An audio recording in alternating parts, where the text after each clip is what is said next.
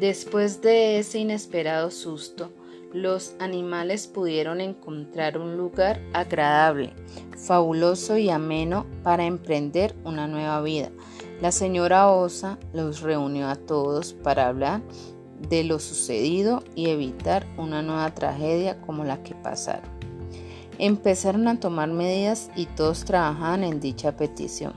Acordaron hacer trincheras, cuevas más profundas y muy debajo de árboles, muy fondosos y altos para que cuando llegue de nuevo las lluvias, los vientos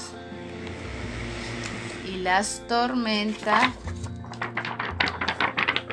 sus guaridas no vuelvan a sufrir catástrofes tan destructoras como las que dejó la furia de la naturaleza.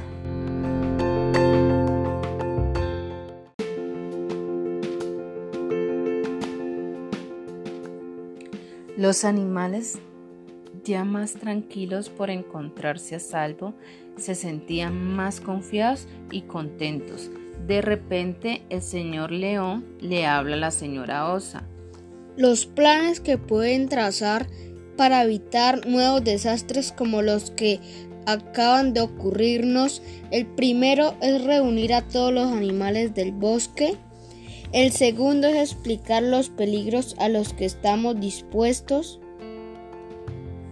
El tercero es estar unidos hasta el final.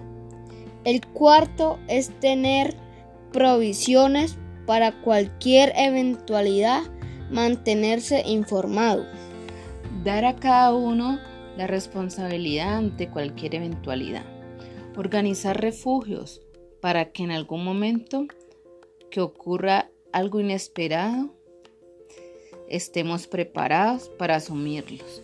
Y de esa manera continuó nuestra reunión, la cual terminó en Pachanga.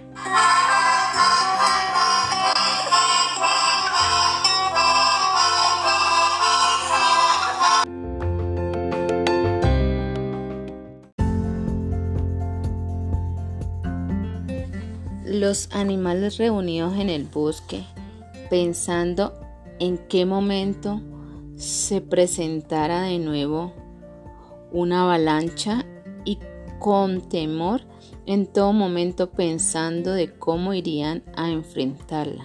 Se miraban las caras y planeaban la salida de aquel lugar para que no les volviera a ocurrir lo que ya les había pasado. De repente habla el señor zorro.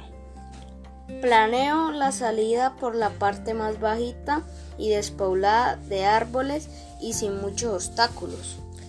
Los animales más tranquilos por las por la astucia de, del señor zorro aplaudían, se abrazaban y daban gracias a Dios con canto y alabanza por darles una nueva oportunidad de vivir felices en, las, en el bosque.